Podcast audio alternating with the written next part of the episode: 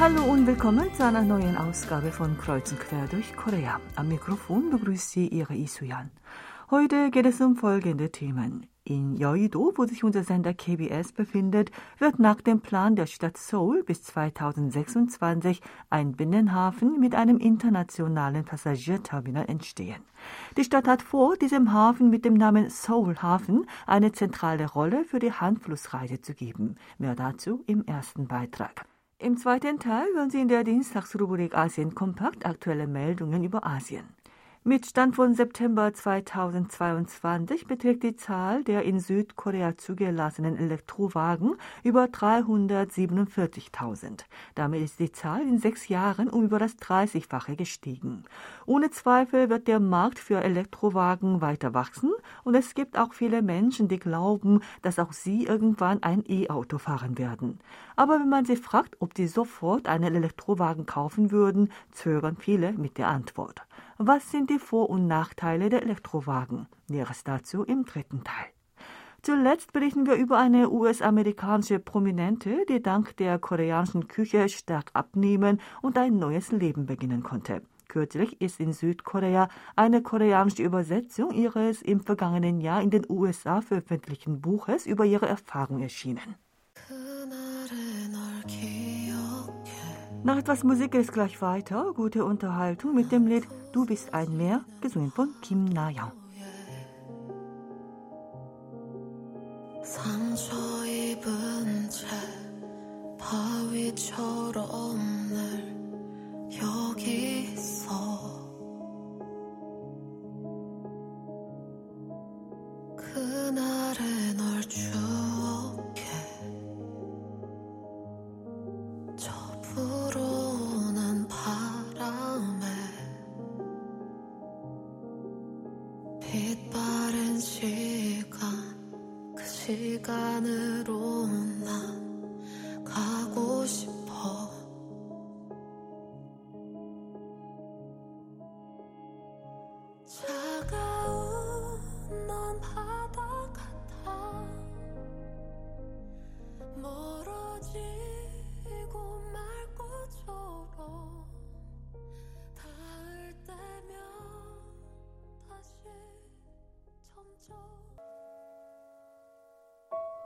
In Yeouido in Seoul entsteht der Seoul-Hafen mit einem internationalen Passagierterminal. Die Stadt Seoul hat vor, den Seoul-Hafen zum internationalen Binnenhafen zu machen, der nordostasiatische Länder miteinander verbindet und diesem die zentrale Rolle für die Handflussreise anzuvertrauen. Die Stadt Seoul gab gestern das Projekt mit dem Namen in die Welt führende Westmeerwasserstraße bekannt. Die Westmeerwasserstraße bezeichnet den Wasserlauf, der von Seoul aus entlang dem Hanfluss in das Westmeer führt. Die Stadt rechnet damit, dass sie durch das diesmalige Projekt den Touristen ein neues Erlebnis schenken und eine Ära der 30 Millionen ausländischen Touristen herbeiführen kann. Den Kern des betreffenden Projektes stellt dar, bis 2026 in Yeouido den Seoul-Hafen zu bauen und damit den praktischen Wert der Westmeerwasserstraße zu erhöhen, die den Hanfluss, das Westmeer und Nordostasien miteinander verbindet. Dafür will die Stadt das Projekt in zwei Phasen vorantreiben. Zunächst wird ab dem nächsten Jahr zwischen dem Hanfluss und der Gyeongin-Ara-Wasserstraße ein Kreuzfahrtschiff regelmäßig verkehren. Dann soll nach der Aufstellung eines Grundplans und einer Machbarkeitsstudie der Seoul-Hafen gebaut werden. Der Probebetrieb von Kreuzfahrtschiffen zwischen dem Hanfluss und der Gyeongin-Ara-Wasserstraße soll bereits in diesem Jahr eingeleitet werden und der regelmäßige Betrieb soll im nächsten Jahr beginnen. Die Stadt hat im Vorfeld der Wiederaufnahme des Verkehrs auf dieser Strecke, der wegen der Corona-Pandemie eingestellt wurde, bis vergangenen September durch die Ausbarrung die Wassertiefe in der Gegend der Schleuse des Hahnflusses hin zum Westmeer auf 3,5 Meter erhöht, sodass Schiffe der 1000 Tonnen Klasse dort verkehren können. Im nächsten Jahr soll vor dem Beginn des regelmäßigen Betriebs von Kreuzfahrtschiffen die Länge des Anlegeplatzes in Yeouido von gegenwärtig 65 Meter auf 95 Meter erweitert werden, sodass die etwa 66 Meter langen Schiffe der 1000 Tonnen Klasse in Yeouido anlegen können. Gegenwärtig muss das Kreuzfahrtschiff, das in der Gyeongin-Ara Wasserstraße abfährt, in Yeouido ohne Landung wieder zurückkehren. Wenn der Anlegeplatz ausgebaut wird, kann das Schiff in Yeouido vor Anker gehen, sodass die Touristen in Yeouido aus dem Schiff steigen können. Nach dem Beginn des regelmäßigen Betriebs von Kreuzfahrtschiffen wird die Stadt dann bis 2026 den Seoul-Hafen fertigstellen, der zunächst für die Binnenschifffahrt, zum Beispiel bis nach Yeosu und zur Insel Jeju, und dann künftig auf der Grundlage der Nachfrage nach dem internationalen Seeverkehr als ein internationaler Hafen für den Verkehr mit Nordostasien dienen würde. Die Stadt hat vor, für den Bau des Seoul-Hafens aktiv private Investoren anzulocken und den Hafen auch als einen kulturellen und touristischen Komplex zu entwickeln. In Verbindung mit der internationalen Finanzgeschäftszone in Yeouido sollen am Hafen auch ein Tagungszentrum und ein schwimmendes Hotel sowie eine Warte für die Beobachtung des Sonnenuntergangs errichtet werden. Zudem soll ein Wasserverkehrssystem aufgebaut werden, sodass die Touristen vom Seoulhafen aus wichtige touristische Attraktionen am Hanfluss besuchen können. Die Stadt, die im nächsten Jahr eine Machbarkeitsstudie durchführen will, hofft, dass das Projekt eine neue touristische Ressource der Stadt Seoul sein und den in- und ausländischen Touristen eine neue Attraktion anbieten würde.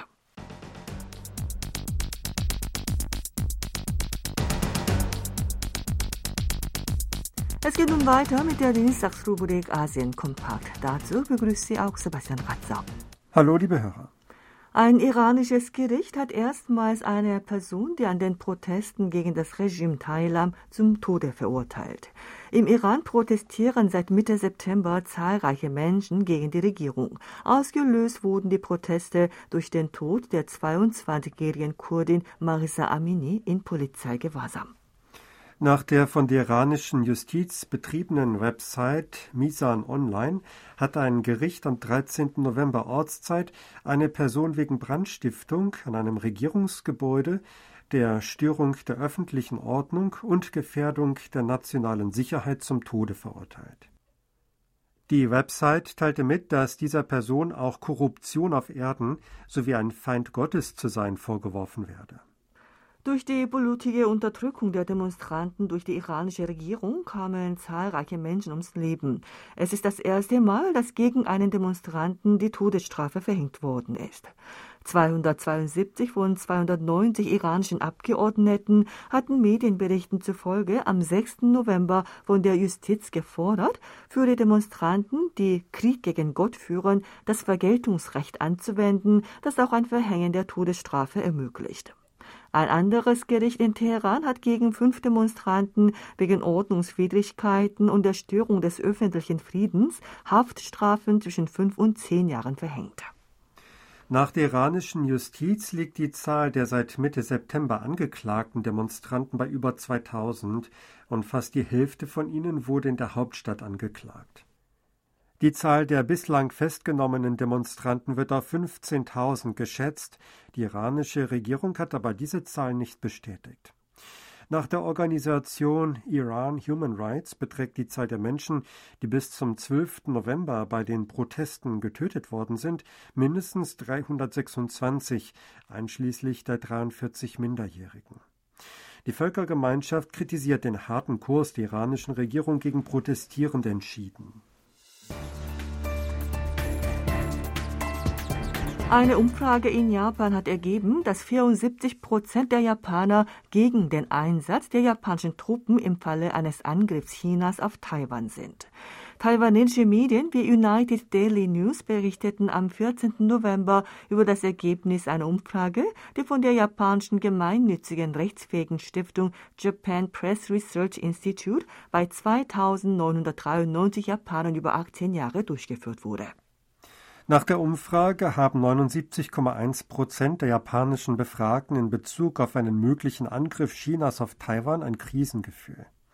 74,2 Prozent der Japaner sind dagegen, dass Japan im Falle einer Invasion Chinas in Taiwan seine Truppen zur Verteidigung Taiwans schickt und mit den US-Streitkräften gemeinsame Operationen durchführt.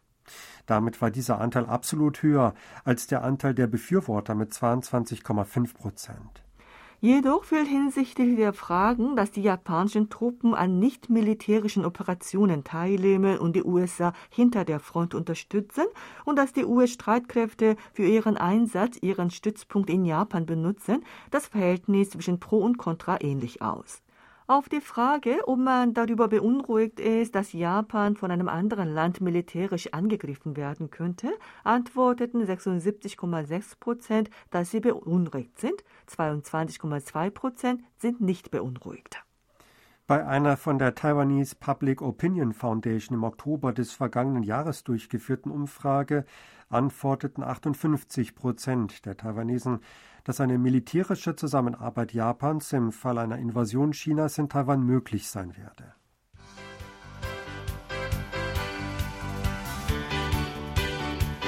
In Indien haben 24 Elefanten stundenlang im Wald geschlafen, nachdem sie einen für die Fermentation in großen Krügen aufbewahrten traditionellen Landlikör getrunken haben. Laut der lokalen Nachrichtenagentur Press Trust of India, kurz PTI, waren im Odisha-Wald im Osten Indiens 24 Elefanten betrunken, nachdem sie das mit den Blumen der Mahua-Bäume fermentierte Wasser getrunken haben. Sie schliefen dann so tief, dass sie nicht aufgeweckt werden konnten. Das von den Elefanten getrunkene Wasser war ein Landschnaps namens Muha, der aus den Blumen der Mahua-Bäume hergestellt wird. Die Dorfbewohner hatten diese berauschenden Blumen für die Fermentation in Wasser aufbewahrt, um das Wasser dann später weiter zu Schnaps zu verarbeiten. Unter den betrunken im Tiefschlaf befindlichen Elefanten soll es auch neun Elefantenbabys gegeben haben. Die Elefanten wachten erst dann aus dem Schlaf auf, nachdem das Personal der Forstbehörde die Stelle im Wald erreicht und Trommeln geschlagen hatte. Die betrunkenen Elefanten gingen dann tief in den Wald hinein.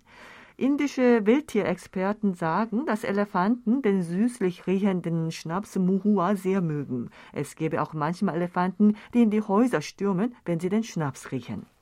Im vergangenen April gab es das Unglück, dass fünf Menschen, die den Muhua-Schnaps herstellten, von Elefanten angegriffen wurden und dabei starben. Die indischen Behörden rufen die Bürger dazu auf, keinen Muhua-Schnaps herzustellen, wenn in der Nähe ihrer Dörfer Elefantenherden gesichtet werden. Die Elefanten haben einen hervorragenden Geruchssinn und könnten wegen des Muhua-Geruchs das Dorf angreifen. Das war's wieder mit Asien Kompakt. Vielen Dank fürs Zuhören und tschüss bis nächsten Dienstag.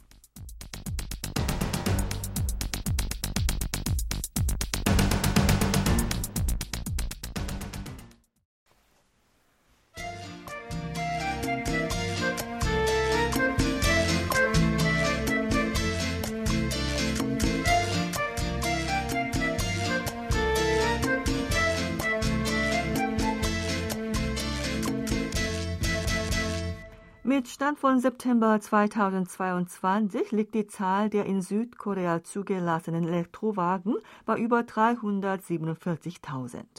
Ende 2016 betrug sie lediglich etwa 10.000. Damit ist sie in sechs Jahren um über das 30-fache gestiegen.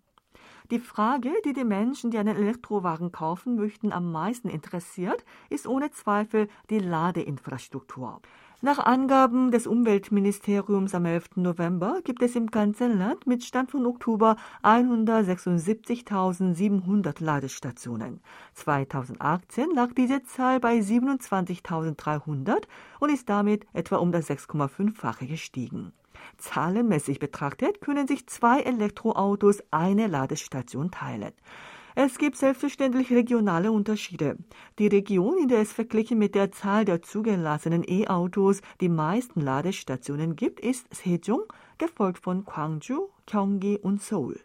Auf der Insel Jeju und in der Stadt Incheon gab es jeweils die dritt- und viertmeisten Elektroautos, dort war aber der Anteil der Ladestationen am niedrigsten. Wichtig ist jedoch nicht, wie viele Ladestationen es in der Stadt, in der man lebt, gibt.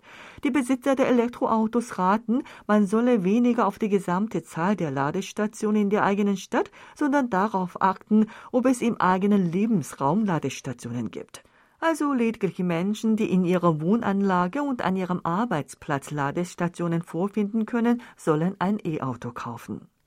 Ein deutlicher Nachteil der Elektroautos ist die lange Ladezeit. Das Tanken eines Autos mit Verbrennungsmotor dauert kaum fünf Minuten. Bei E-Autos dauert das Langsamladen mehrere Stunden.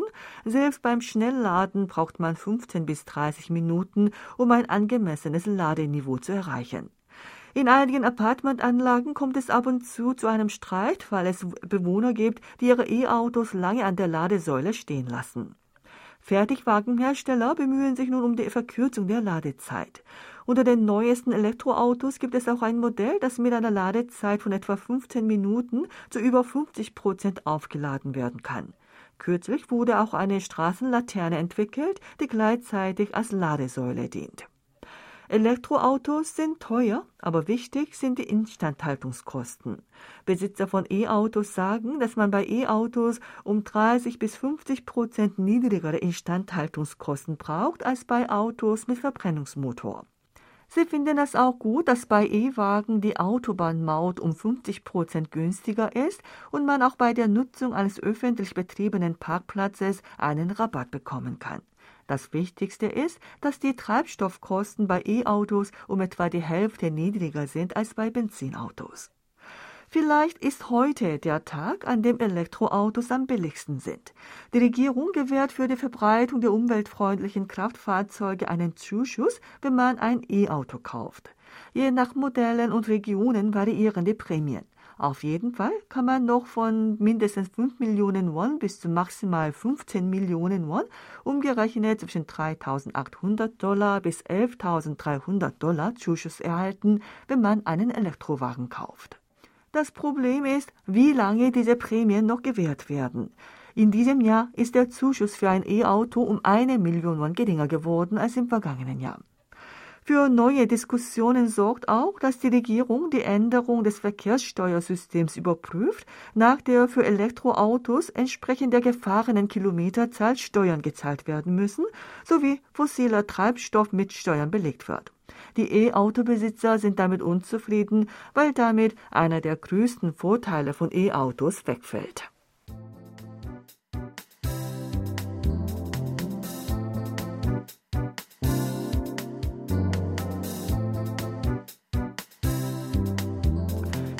Dick und solltest sowas nicht essen? Dies sagte im Jahr 2007 in einer kleinen Bäckerei in New Jersey in den USA eine kleine ältere Koreanerin zur damals 26-jährigen Susan Engo, die gerade sechs Tüten koreanisches Sahnebrot kaufen wollte. Susan Engo konnte die Koreanerin nicht und war verlegen. Sie fühlte sich aber nicht beleidigt, denn die Worte der älteren Koreanerin, die sie später Halmoni, Großmutter nannte, waren voller Wärme und den Sorgen der Verwandten in Kamerun, der Heimat ihrer Eltern, ähnlich, die sie hören musste, wenn sie mit ihren Eltern Kamerun besuchte. Engo fragte die Koreanerin, nun, wenn du denkst, ich bin fett, was soll ich dann essen? Die Halmoni antwortete, koreanisches Essen. So begann die seltsame Beziehung zwischen den beiden. Sie trafen sich jeden Sonntag in einem koreanischen Lebensmittelgeschäft, das jetzt als H-Mart, als der größte asiatische Lebensmittelhändler in den USA bekannt ist, und die Harmonie half ihr beim Einkaufen von Zutaten für koreanisches Essen. Engo bereitete damit koreanische Gerichte wie Kimchi-Eintopf, Bibimbap und Setangsuppe zu. In einem Monat verlor sie 13 Kilogramm und ein Jahr später war sie 50 Kilogramm leichter. Später heiratete Engo einen Amerikaner koreanischer Herkunft und änderte ihren Namen in Afrika Yun. Im vergangenen Jahr hat sie ein Buch über diese Erfahrung unter dem Titel The Korean veröffentlicht und kürzlich ist eine koreanische Übersetzung dieses Buches mit dem Titel Ein zufälliges und kleines Wunder erschienen.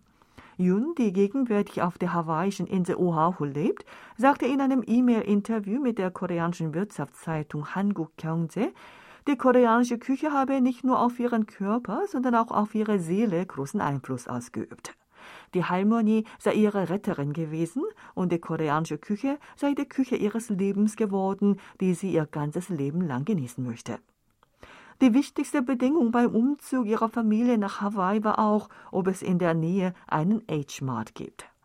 Die koreanischen Gerichte, die ihre Familie am liebsten mag, sind Keran Mari, koreanisches gerolltes Omelett, und Miyako, Seetangsuppe. Ihre Familie esse diese Suppe so häufig, dass sie scherze, dass sie jeden Tag ans Meer gehen und Seetang holen soll. Afrika Yun war eine Prominente in New York. Ihr Vater war Botschafter Kameruns bei den Vereinten Nationen und sie kam mit der Familie in die USA, als sie sechs Jahre alt war. Es war 1984 und in dem Jahr hat sie zum Weltkindertag mit Kindern aus verschiedenen Ländern vor der Generalversammlung der Vereinten Nationen ihre erste Rede gehalten. Mit zwölf Jahren war sie Co-Gründerin einer Organisation für AIDS-Fragen. Nach dem Abschluss ihres Studiums an der New York University Tisch School of the Arts ging sie regelrecht ihrer Karriere als soziale Aktivistin im Bereich Medien nach. Sie drehte Dokumentarfilme, veranstaltete Kampagnen und interviewte fürs Fernsehen Promis. 2003 rief sie bei den Vereinten Nationen ein Filmfestival zum Thema AIDS ins Leben. Während sie beruflich erfolgreich war, ging es ihr privat immer schlechter. Sie war zu empfindlich. Wegen Stress und Depression aß sie und trank sie zu viel und dies führte dazu, dass ihr Gewicht von 58 Kilogramm auf 114 Kilogramm zunahm. In dieser Situation hatte sie damals die koreanische Halmonie getroffen. Es war aber keine erste Begegnung von ihr mit dem koreanischen Essen. Als sie die internationale Schule bei den Vereinten Nationen besuchte, hatte sie Kimchi probiert, das ein koreanischer Schulkamerad von ihr mitgebracht hatte. Als Erwachsene war sie mit einer Freundin auch in einer koreanischen Saunaeinrichtung Zimsilbang gewesen und probierte dort auch koreanisches Essen. Yun setzt sich gegenwärtig dafür ein, in der Welt die koreanische Küche bekannt zu machen.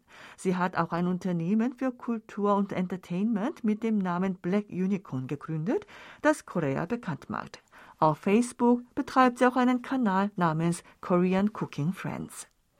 Yun sagt, jedes Mal, wenn es ihr körperlich oder seelisch schlecht ging, habe ihr die koreanische Küche geholfen. So war es auch, als ein Zwillingskind früh starb oder als sie nach der Geburt unter Depressionen litt. Deshalb habe sie das Buch geschrieben in Erinnerung an das Treffen mit der koreanischen Halmonie vor etwa zehn Jahren. Die Halmonie, die sie im H-Mart sonntags getroffen hatte, erschien eines Tages nicht mehr. Yun sagt, dass sie manchmal denke, dass die Harmonie wahrscheinlich ein Engel war, der aus dem Himmel kam, um ihr zu helfen.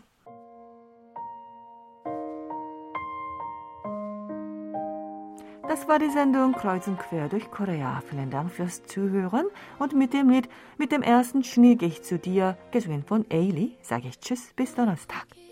전할지 내 몸은 세상